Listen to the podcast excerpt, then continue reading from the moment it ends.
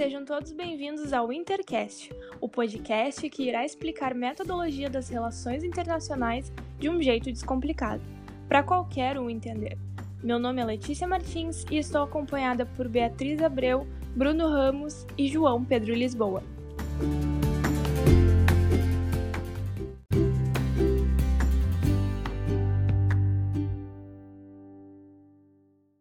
Digamos que você não possui conhecimento algum sobre nada, sobre nada mesmo, mas precisa, por algum motivo, entender urgentemente o que é metodologia, o que é relações internacionais e como esses conceitos se conectam. Nós vamos resolver o seu problema em apenas 10 minutos. E para fazer isso, a gente precisa começar pela parte mais chatinha, a decoreba. Afinal, você não conhece nada de nada, não é mesmo? Ou será que conhece?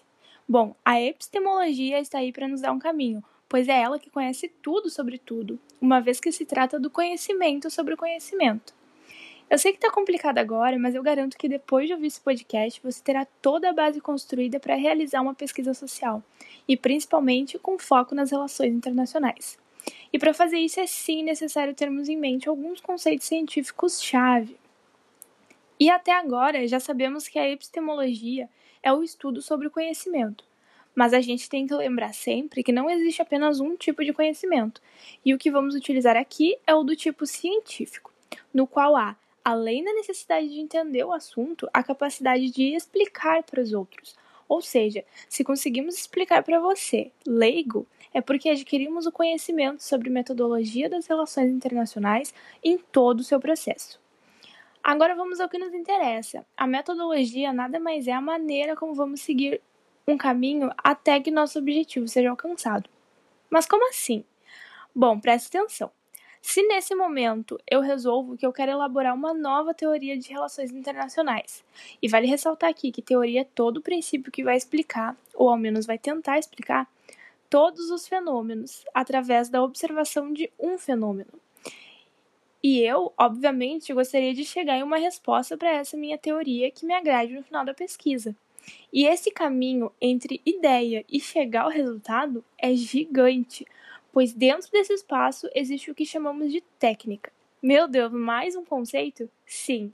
É a técnica, então, que constrói toda a coleta de dados para realizar minha pesquisa, enquanto que o método, independentemente da técnica, vai ser como eu vou me organizar para montar todo o caminho entre o início até o final e geralmente o mais utilizado é o método hipotético dedutivo. E com isso, a gente entende que a metodologia ela é inerente à teoria, porque ela é todo esse conjunto de método e técnica que vai compor a minha nova teoria. E aí, João, me diz o que, que tu achou sobre isso? Então, Letícia, eu acho que para a gente entender melhor o que é metodologia, a gente deve saber onde a gente vai aplicar ela, que é no conhecimento com rigor científico. Quando a gente for iniciar uma pesquisa, é muito importante a gente organizar algumas perguntas principais. São elas o porquê que a gente está fazendo a pesquisa, como a gente vai fazer a pesquisa e em quais situações o caso que a gente vai estudar se aplica. Bom, a metodologia está na, tá na pergunta como que nós vamos fazer para construir esse conhecimento.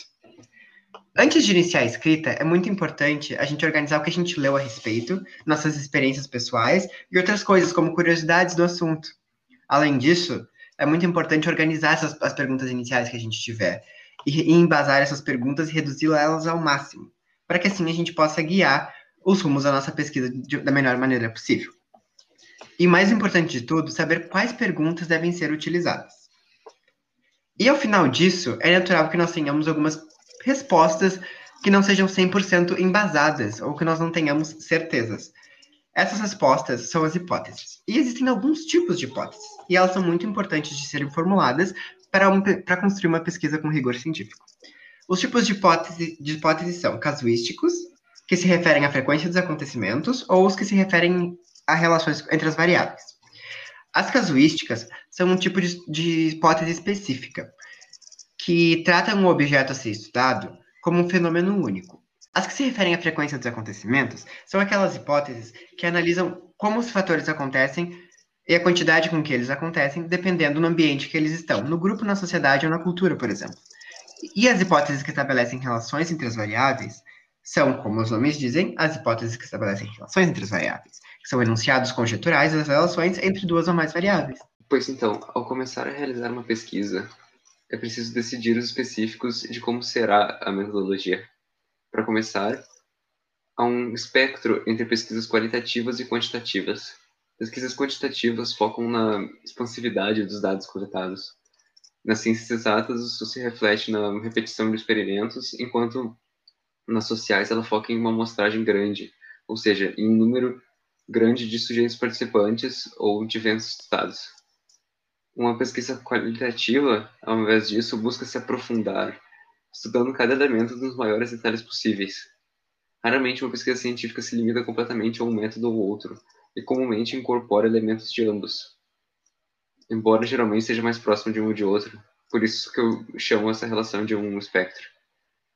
Seguindo em frente, é preciso decidir a abordagem específica que será utilizada, começando assim a tomar, tornar o projeto de pesquisa em algo mais concreto. Há vários métodos, tanto qualitativos quanto quantitativos, como a survey, os grupos focais, as entrevistas em profundidade e os estudos de caso e outros. Mas esses que foram mencionados hoje serão os que trabalharemos brevemente.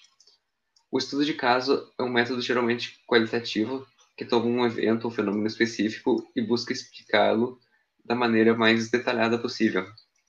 Seu, o funcionamento desse, desse método é similar ao, ao, trabalho de um detetive em uma história de mistério. Pesquisador estuda os elementos do caso, a evidência, entre aspas, e dela induz o como e porquê do evento ter ocorrido, chegando a uma teoria.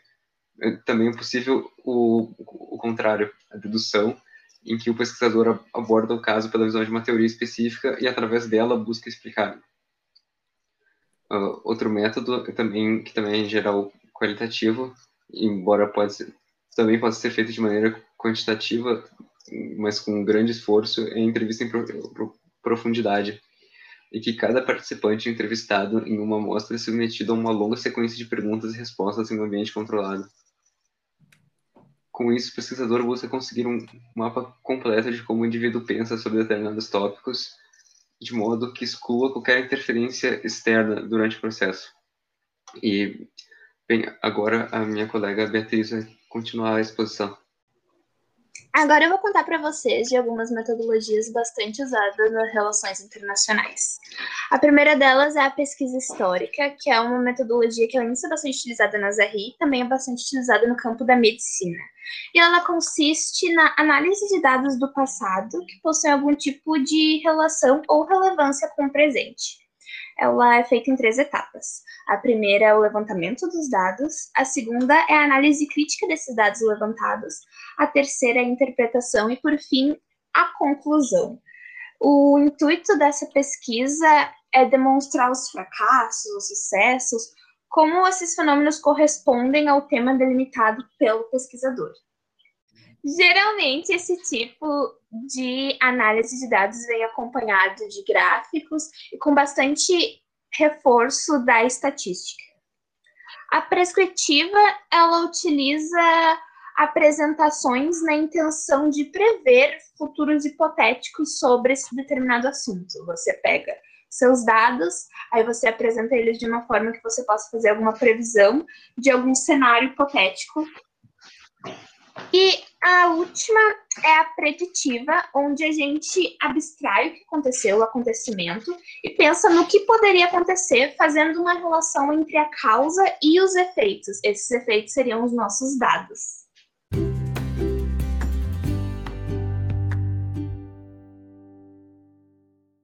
Você acabou de ouvir o Intercast, o podcast que explica a metodologia de relações internacionais para leigos.